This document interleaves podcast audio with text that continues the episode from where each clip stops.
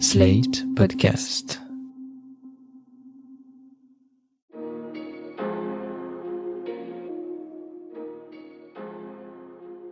Bonjour et bienvenue dans Le Monde Devant Soi, le podcast d'actualité internationale de Slate.fr. Je suis Christophe Caron et je suis en compagnie de Jean-Marie Colombani, directeur de la publication de Slate. Bonjour Jean-Marie. Bonjour Christophe. Et d'Alain Frachon, éditorialiste au Monde et spécialiste des questions internationales. Salut Alain. Bonjour Christophe. Lundi 9 mai, la Russie célébrera le jour de la victoire en commémoration de la fin de la Grande Guerre patriotique, c'est-à-dire la Seconde Guerre mondiale. Une date majeure dans l'histoire de la propagande du Kremlin, tant à l'ère soviétique qu'à celle de Vladimir Poutine. Cette date, vous l'avez souvent entendu revenir dans la bouche des observateurs, qui estiment que la Russie faisait tout pour tenter d'afficher une victoire sur le sol ukrainien d'ici là, victoire qu'il sera désormais difficile de revendiquer vu l'avancée russe sur le sol ukrainien. À l'approche de la date fatidique, pendant que côté russe on joue la guerre des images en affichant sa force de frappe, côté occidental, les hypothèses se multiplient sur les intentions russes. Vladimir Poutine va-t-il déclarer officiellement la guerre à l'Ukraine?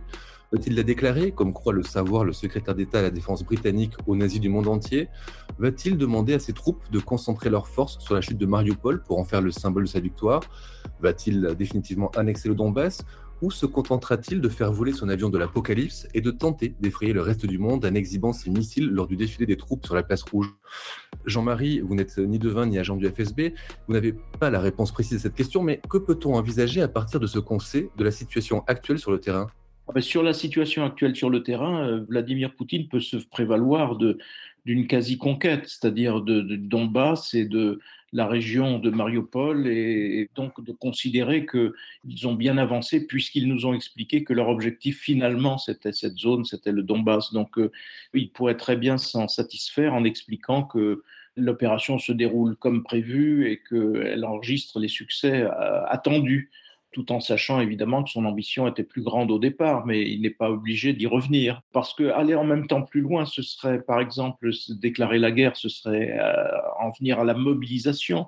Et la mobilisation, je pense que par nature, elle serait impopulaire, d'autant qu'on ne sait pas vraiment combien de morts euh, russes euh, ont été enregistrés pendant ces deux premiers mois de guerre, donc on ne sait pas quel est exactement l'état de l'opinion par rapport à ces morts lorsque ils seront euh, répertoriés et connus, si j'ose dire, et qui plus est, une mobilisation, l'appel aux réservistes, l'appel aux conscrits, évidemment, est toujours par nature euh, impopulaire. Donc je pense qu'il peut tout à fait se satisfaire de, de l'état des lieux pour proclamer que les nazis, entre guillemets, ont reculé et que l'opération est en bonne voie. Pourtant, le point qui semble là, le point de crispation, c'est Mariupol. Le porte-parole du Kremlin a affirmé que les objectifs de l'opération spéciale, je la mets entre guillemets, cette opération spéciale que mène la Russie en Ukraine seront bientôt remplis. il explique aussi que c'est le soutien occidental à l'Ukraine qui empêche la Russie d'achever rapidement son offensive. Qu'est-ce que ça veut dire pour vous, achever rapidement son offensive, Alain?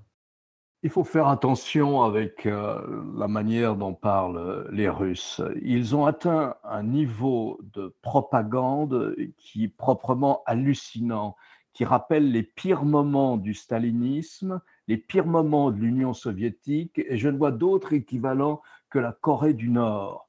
Les Russes, en ce moment, véhiculent, on est au-delà du mensonge, si vous voulez, une thèse comme quoi ils sont seuls face à l'Occident et qu'au fond, ils sont dans la même situation que pendant la Deuxième Guerre mondiale, comme s'ils avaient été seuls à lutter contre les nazis. Mais euh, c'est exactement la rhétorique en ce moment que véhicule à toute la population russe tous les moyens et tous les médias, puisque tous les médias sont à la botte du Kremlin, tous les moyens de communication russes en ce moment à tout le pays. La victoire du 9 mai, qui célébrait euh, la chute euh, du Troisième Reich, elle n'a pas été acquise toute seule par l'Union soviétique. Non, c'était une euh, coalition d'une cinquantaine de pays, dont les États-Unis. Mais au fond, on ne le dit plus jamais. C'est comme si l'Union soviétique était la seule à avoir remporté la guerre et la Russie, en héritière de l'Union soviétique, est la seule, cette fois-ci, à lutter contre l'Ouest, équivalent assimilé à des nazis. Donc, euh, il faut faire attention à tout ce que raconte le porte-parole du Kremlin, comme tous les médias russes en ce moment, parce qu'ils sont dans une sorte de surréalité qui n'a rien à voir avec la réalité. Donc, euh, Mariupol, oui, ils peuvent peut-être organiser aussi un défilé militaire, Qu'est-ce qui compte dans cette histoire? Deux choses. Premièrement, il y a toujours des civils qui sont prisonniers dans un site métallurgique, un grand site métallurgique dans la ville de Mariupol. Tout le reste de la ville est aux mains des Russes, enfin ce qu'il en reste, c'est-à-dire des ruines, puisque Mariupol, une ville de 425 000 habitants, a été détruite à 90% par les Russes. 90%. Alors si c'est ça, célébrer une victoire, c'est une victoire, mais c'est une victoire qu'on va célébrer dans un champ de ruines. Sur le site métallurgique de Mariupol se trouvent des civils, non seulement des, combattants, il en reste quelques centaines, mais aussi des civils. On ne sait pas exactement combien. On sait qu'il y a beaucoup d'enfants, de femmes, de personnes âgées. Qui sont ces civils? Eh bien, c'était les gens les plus pauvres, ceux qui ont voulu rester le plus longtemps dans la ville parce qu'ils y avaient un logement. Leur logement a été détruit, ils se sont réfugiés dans cette usine. Et contrairement à ce que raconte la propagande russe depuis plusieurs semaines, il n'y a quasiment jamais eu de corridor humanitaire pour permettre à ces civils qui sont réfugiés dans des infrastructures souterraines sous le site métallurgique ou sidérurgique, eh bien, il n'y a jamais eu de, de couloir humanitaire pour leur permettre de quitter la ville, sauf s'ils acceptaient d'aller du côté des Russes ou du côté des sécessionnistes russes, où là, ils tombaient dans des camps de filtration où on sépare les hommes des femmes et des enfants, et où les hommes sont envoyés on ne sait pas où, ni d'ailleurs combien d'entre eux ont ainsi été enlevés ou ont ainsi disparu. Donc voilà la situation, si vous voulez, voilà la situation aujourd'hui. La Russie peut célébrer sa victoire sur Mariupol, certes, il n'y a plus qu'un endroit qui résiste, et il y a des civils, il n'y a jamais eu de couloir humanitaire. Les Nations Unies ont encore dit ce matin qu'elles attendaient un signal de l'armée russe pour pouvoir acheminer des autocars et pour chercher le reste des gens qui se trouvent encore dans les couloirs. Quelques dizaines d'entre eux ont pu partir ces dernières semaines, et quand on lit dans les journaux ce qu'ils ont vécu, eh bien, on n'a qu'un seul mot à la bouche, c'est l'horreur absolue. Alors Alain évoquait la propagande euh, russe à destination des Russes et qui est écrasante en effet et qui fonctionne. Mais il y en a une partie qui nous est destinée. Par exemple, lorsque est évoquée l'hypothèse d'une troisième guerre mondiale, je pense qu'une des choses qui a le plus surpris Poutine et qui l'a le plus contrarié, c'est la réaction des Européens notamment, et des Européens qui ont été au fond solidaires et qui euh, solidaires aux côtés de l'Ukraine et qui ont été parfaitement unis aussi pour décréter des sanctions. Or, euh, il y a une, bonne façon d'essayer de défaire cette unité européenne et de la défaire à travers nos opinions publiques, je pense notamment à la France, qui est de dire, et c'est ce qu'ils disent, mais si la guerre continue, c'est uniquement parce que vous armez, parce que vous continuez d'armer les Ukrainiens. Si vous cessez de les armer, au fond, on suggère que la, guerre s'arrête et qu'on arrête la guerre. Donc ça, c'est pour encourager toutes celles et ceux qui, on commence à le lire dans la presse française notamment, disent oh là là, attention, attention à ne pas être considéré comme belligérant. La menace d'être un belligérant, c'est-à-dire la menace d'une escalade, parce que la Russie pourrait à ce moment-là se retourner contre nous. Cela dit, elle est largement aujourd'hui tournée contre nous, mais peu importe. Et donc il y a cet argument qui est euh, agité d'une menace nucléaire, d'une menace de guerre mondiale, pour euh, essayer de, de défaire ce front uni qui s'est porté au secours de, l'Ukraine et faire en sorte qu'à l'intérieur de nos opinions, eh bien, des voix de plus en plus nombreuses s'élèvent pour dire est-ce qu'on a bien raison de continuer? Est-ce que ces sanctions ne, se retournent pas contre nous finalement? Est-ce que nous n'allons pas en être plutôt les victimes? Et est-ce que le fait d'arrêter d'armer l'Ukraine, est-ce que ce ne serait pas la solution pour en arriver à un cessez-le-feu? Voilà ce qui se joue aujourd'hui aussi dans nos pays et ce qui sera très présent probablement dans le discours de, Poutine du 9, euh, du 9 mai prochain. Comme le rappelait Jean-Marie, on entend de plus en plus souvent en provenance de, Russie cette hypothèse de nucléarisation du conflit. Alors, on l'a vu avec euh, ces médias hein, qui montrent la capacité de feu nucléaire qui pourrait toucher euh, l'Europe. On a vu aussi ce vol de l'avion de l'Apocalypse au-dessus de, Moscou, avion qui sera aussi euh, au défilé le 9 mai. Tout ça, vous êtes d'accord, Alain, c'est une propagande à destination de, de l'Occident pour effrayer les populations. Il n'est pas question du côté de l'état-major russe et du Kremlin d'utiliser les armes nucléaires ce n'est pas une propagande uniquement à destination de l'étranger ou des Européens. c'est aussi une propagande qui est destinée à l'opinion intérieure. C'est un peu comme si plus la Russie enregistre d'échecs sur le terrain, et elle en a enregistré beaucoup, plus elle doit montrer à son opinion extérieure qu'elle est une puissance militaire que tout le monde redoute et que de toute façon il ne peut rien arriver à la Russie puisqu'elle est dotée d'armes extraordinaires dont la télévision tous les jours célèbre l'efficacité. Mais quand je dis que la télévision russe raconte ça tous les jours, c'est pas simplement de manière académique autour d'une table. Non, c'est avec des animations on vous dit qu'en moins de 200 secondes, Paris serait détruit, ou bien Berlin serait détruit, que la Californie n'est pas à l'abri des, nouveaux missiles russes indétectables par les radars et qui sont absolument inarrêtables si la Russie décide de les utiliser. Et donc, pour compenser toute la difficulté qu'elle rencontre sur le terrain et à laquelle elle ne s'attendait pas, eh bien, la Russie bombarde, entre guillemets, si je puis dire, le mot est mal choisi, bombarde à coups de propagande, et les Européens pour leur dire, mais attention, attention, il peut y avoir une extension du conflit, mais aussi sa propre opinion, l'opinion intérieure, pour lui montrer que la Russie reste une superpuissance militaire. Et donc, il y a sans arrêt ce type d'émission à la télévision ou de débat à la télévision sur toutes les capacités nucléaires et autres que possède le Kremlin. Une puissance nucléaire digne de ce nom, euh, en pleine maturité, membre du Conseil de sécurité des Nations Unies, ne joue pas avec la dissuasion, c'est-à-dire qu'elle elle ne laisse jamais entendre qu'elle pourrait utiliser ses armes. Or, c'est ce que fait la Russie. C'est ce qu'a fait Poutine dès le début du conflit. Et c'est ce que continuent à laisser entendre ou à insinuer les porte-paroles de Poutine, qu'il s'agisse de Lavrov ou d'autres. Alors il compense immédiatement dans la phrase qui suit en disant mais non, mais pas du tout, nous sommes une puissance nucléaire responsable et ce n'est que pour la dissuasion. Mais il ne cesse de flirter avec cette menace de l'utilisation d'une arme tactique, c'est-à-dire une arme nucléaire de moyenne portée, dans le conflit, dans la guerre qu'ils ont, dans la guerre d'agression qu'ils mènent en Ukraine. Il ne faut pas rentrer dans ce jeu-là.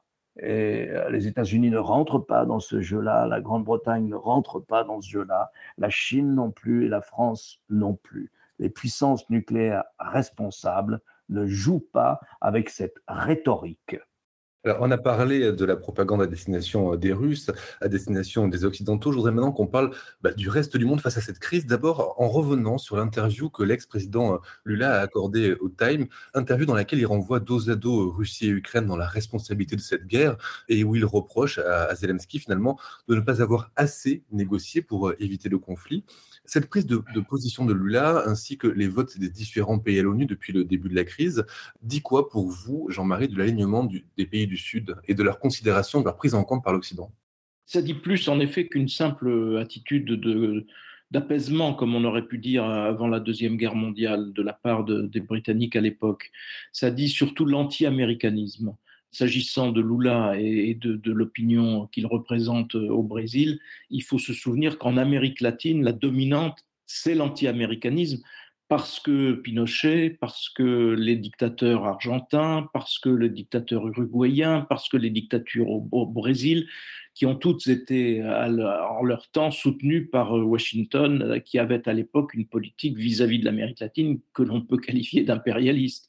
Et donc, c'est ce souvenir-là qui l'emporte manifestement dans la lecture qu'ils ont, qui conduit Lula à négliger la réalité des faits, parce que la réalité des faits ne peut pas être contestée, elle ne sera pas par les historiens en tout cas, c'est l'attaque de la de l'Ukraine par la Russie sous de faux prétextes. Le président ukrainien aurait négocié quoi? Il aurait négocié d'être envoyé, euh, d'être envoyé à patresse, si j'ose dire, par des agents du KGB, comme il a échappé déjà une douzaine de fois à des tentatives d'assassinat de la part des services russes. Et ce réflexe-là, vous le trouvez pas seulement euh, en Amérique latine, vous le trouvez alors euh, sous d'autres motifs peut-être, mais aussi en Afrique. Alors en Afrique, il y a les pays qui sont soutenus par la fameuse milice Wagner.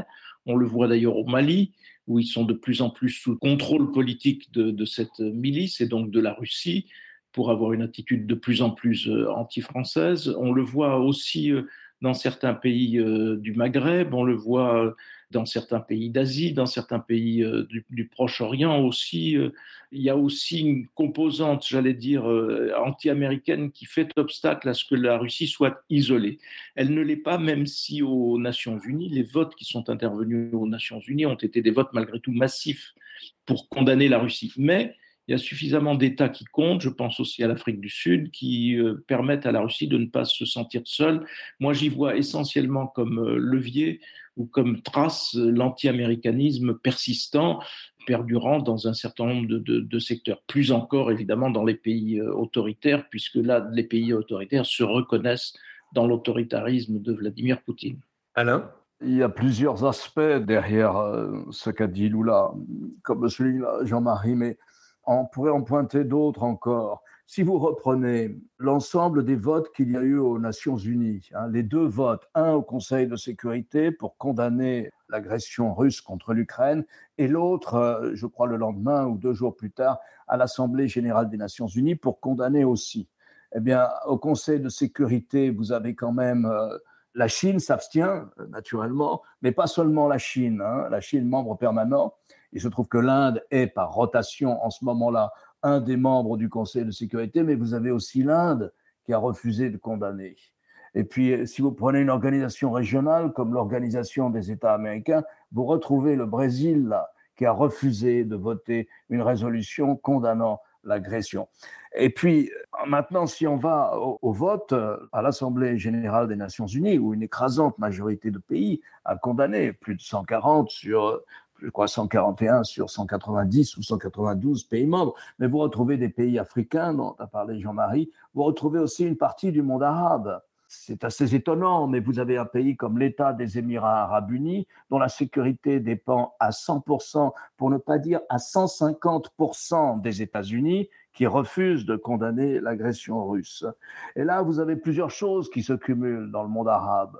Vous avez le souvenir de 2003, de la guerre d'agression que mènent les États-Unis contre l'Irak et qui n'est toujours pas pardonnée.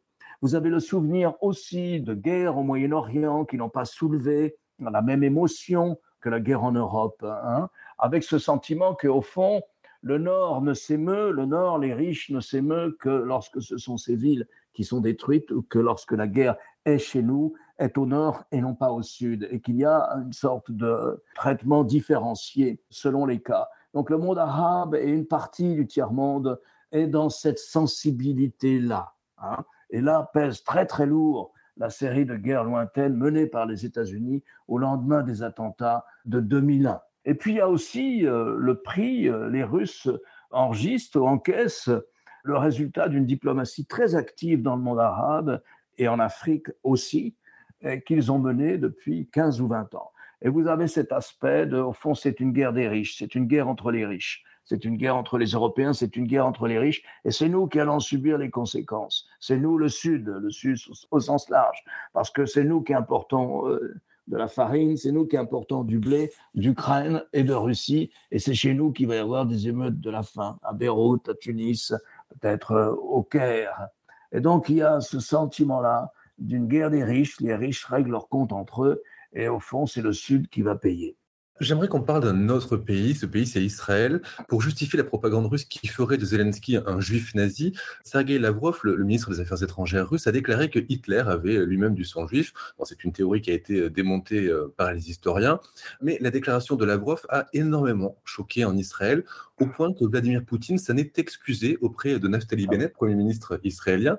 Les excuses de Poutine sont, assez rares. Euh, pourquoi les a-t-il formulées? Il y a une relation très particulière entre Poutine et les premiers ministres israéliens depuis 2010. Elle est intrinsèquement liée au fait que à cette diplomatie très active qu'a menée la Russie au Moyen-Orient, c'est-à-dire être capable de parler à tout le monde et avoir des bonnes relations avec tout le monde, et regarder le résultat, ils ont des bonnes relations, les Russes, avec l'Iran, ils ont des bonnes relations avec Israël, et ils ont des bonnes relations avec l'Arabie saoudite. Donc c'est quand même une performance diplomatique. Ça, c'est le travail de la diplomatie russe. Après, en ce qui concerne la relation israélo-russe, qui est très forte aussi, elle n'est pas seulement liée au fait que beaucoup de Russes et d'Ukrainiens, du temps de l'Union soviétique d'ailleurs, euh, juifs russes et ukrainiens, ont émigré en Israël, plus d'un million de personnes, qui fait un groupe de pression sur place, qui d'ailleurs est divisé sur cette guerre. Ça fait un groupe de pression important dans la vie politique israélienne et ça fait des relations humaines et des relations d'affaires très importantes aussi avec la Russie. Mais il y a autre chose. Il y a que la Russie, en tant que parrain du régime de Damas, du régime de Bachar al-Assad. Sans la Russie, le régime de Bachar al-Assad ne se serait pas sorti des guerres civiles qui ont eu lieu contre lui, des différents combats qu'il y a eu contre lui depuis 2011, euh, justement. Mais la Russie a fait cela avec l'appui de l'Iran, de la République islamique d'Iran sur le terrain, qui elle aussi veut sa part de Syrie. Et donc il y a une confrontation entre la Russie et l'Iran. La Russie est très consciente que la Syrie ne sera pas reconstruite tant que les Iraniens sont présents et qu'il faut faire partir les Iraniens. Et tant que les Iraniens sont présents, ça sera une source de guerre parce que les Israéliens iront bombarder les Iraniens en Syrie pour ne pas avoir un nouveau front contre eux. Et dans cette guerre que mène Israël contre le Hezbollah en Syrie, ou contre même directement l'armée iranienne en Syrie, dans cette guerre, c'est-à-dire à peu près un bombardement chaque semaine, dans cette guerre, eh bien, Israël a le soutien de la Russie. La Russie a donné son feu vert, donne son feu vert à l'aviation israélienne pour qu'elle puisse aller canarder des bases du Hezbollah qui s'installeraient en Syrie ou bien des bases iraniennes de l'armée iranienne qui s'installeraient trop près de la frontière israélienne. Alors, il y a cette espèce d'entente, si vous voulez. D'abord, il y a eu une très bonne entente sur le plan personnel entre Netanyahou et Poutine, et puis maintenant, il y a une très bonne entente sur le plan personnel aussi entre Bennett et Poutine. L'hiver dernier, Bennett a été reçu euh, par le président euh, Poutine pour une discussion euh, diplomatique normale, mais qui s'est terminée de manière assez différente, parce que Poutine lui a dit, écoutez, il faut rester, venez à Saint-Pétersbourg avec votre épouse, on va faire un week-end ensemble à Saint-Pétersbourg. Voilà, tout ça, c'était en, je crois, novembre ou en décembre, donc avant la guerre en Ukraine. Et donc, il y a de très fortes relations qui sont liées à à la fois la relation humaine qu'il y a maintenant entre la communauté russe euh, euh, d'Israël et puis euh, la Russie, qui sont des relations de, de, relations économiques très denses aussi, mais qui sont aussi des relations stratégiques puisqu'ils partagent cette volonté, la Russie et Israël partagent cette volonté de voir les forces iraniennes quitter la Syrie. Jean-Marie, rapidement, un dernier mot et un détour par la France. On, voit une partie de la gauche s'unir autour de Jean-Luc Mélenchon et, de la France insoumise, une union qui pousse à de nombreux compromis, voire à de nombreuses compromissions. Je pense entre autres à l'évolution de la position d'Europe Écologie Les Verts sur l'Union européenne, par exemple. Mais c'est une union autour d'un parti et d'un leader qui a une position particulière sur la Russie. On n'en est pas encore à une victoire de cette gauche-là, ni à une cohabitation, mais si jamais cela arrivait, est-ce que cela affecterait la position de la France et si oui, dans quelle mesure? Certainement. Alors, euh, il faut distinguer. Jusqu'à présent, la relation privilégiée, elle était entre les extrêmes droites partout en Europe et Vladimir Poutine, puisque les extrêmes droites sont ouvertement encouragées, voire financées. Rappelons-nous le financement de la campagne de, Marine Le Pen par une banque russe, par euh, le biais de banques amies, de banques relais qui sont proches de, de Vladimir Poutine. Donc ça, c'est la politique constante de la Russie d'affaiblir l'Union européenne à travers le poids croissant ou qu'elle souhaite croissant des, populismes euh, plutôt d'extrême droite. À gauche, c'est la particularité de Jean-Luc Mélenchon, qui est euh, beaucoup plus à rattacher, j'allais dire, par exemple, à la position de Lula, à l'Amérique latine, où il a plutôt un regard latino-américain sur, euh, sur l'Europe et sur les États-Unis qu'un regard français ou européen sur nous-mêmes. Et donc, on a évidemment la trace de cela, puisque Jean-Luc Mélenchon prône le non-alignement mais que voudrait dire le non-alignement de la France aujourd'hui dans la situation dans laquelle se trouve l'Europe aujourd'hui? Et il prône également la désobéissance à un certain nombre de règles européennes, désobéissance qui est d'ailleurs induite, euh, impliquée par euh, la nature même du programme de Jean-Luc Mélenchon du programme de politique intérieure, économique et sociale qui conduirait à être en contradiction avec nombre de règles européennes. Donc clairement, il s'oriente vers la sortie. Donc ce qui est absolument dommageable et plus que surprenant, qui est affligeant, c'est l'évolution, le fait que les écologistes et les socialistes aient pu co-signer ou valider ou en tout cas approuver, malgré eux peut-être, mais approuver quand même, une telle ligne qui en effet serait euh, de nature, alors pour le coup, à miner l'Europe euh, de façon euh, définitive, parce que ce qui est en cause, c'est l'amitié l'axe franco-allemand, qui était déjà dénoncée par l'extrême droite, mais qui est aussi l'Allemagne est régulièrement dénoncée par Jean-Luc Mélenchon, qui est évidemment contraire aux alliances, et notamment à l'OTAN et à l'Alliance atlantique, et qui nous rangerait en effet du côté de, de gens qui seraient plus complaisants vis-à-vis de, vis-à-vis de la Russie. Donc je pense que là, ce serait un un véritable, si ça advenait, ce serait évidemment un véritable tremblement de terre à charge pour les socialistes et pour les écologistes peut-être de se souvenir de leur propre ADN et de se souvenir à quoi ils étaient censés croire pendant toutes ces années. Ce dont je me rappelle quand on évoque cette question-là, cet accord de coalition électorale euh, rassemblant euh, le Parti socialiste, les Verts, et la France insoumise. Ce dont je me rappelle, c'est que en 1974, comme en 1980, lorsque François Mitterrand a voulu faire l'union de la gauche, l'obstacle, c'était la difficulté, c'était l'Union européenne. Ça ne s'appelait pas l'Union européenne, ça s'appelait la Communauté économique européenne ou les communautés économiques européennes. Eh bien, à cette époque-là, le Parti communiste voulait sortir de la Communauté économique européenne, il voulait sortir de l'OTAN et il prenait aussi le désarmement nucléaire unilatéral de la France. La discussion, le débat a porté sur ces trois points-là. Et sur ces trois points-là, François Mitterrand a fait céder le Parti communiste. C'est-à-dire que l'union de la gauche en 1974, lors de la campagne présidentielle de 1974, comme lors de celle de 1980, elle s'est faite avec un parti socialiste qui avait imposé au Parti communiste le maintien de la force de frappe française le maintien de la France dans l'OTAN et le maintien de la France dans la communauté économique européenne. Voilà ce qu'on peut dire. Et quant aux gens qui citent aussi 1936 pour évoquer euh, l'union de la gauche aussi, il faut rappeler que d'abord en 1936, la gauche avait gagné les élections. Elle avait gagné les élections. Le Parti socialiste s'appelait la SFIO et associés au Parti radical socialiste, ils avaient remporté une majorité à l'Assemblée nationale où ils bénéficiaient du soutien du Parti communiste. Donc voilà, c'était une victoire que la gauche avait d'abord remportée dans les urnes. Merci Alain, merci Jean-Marie. Alain, je rappelle votre chronique chaque jeudi dont le monde est sur le monde.fr. Jean-Marie, quant à vous, je rappelle votre participation hebdomadaire le jeudi aussi à l'émission politique sur France 24. Merci messieurs et à la semaine prochaine. Au revoir Christophe.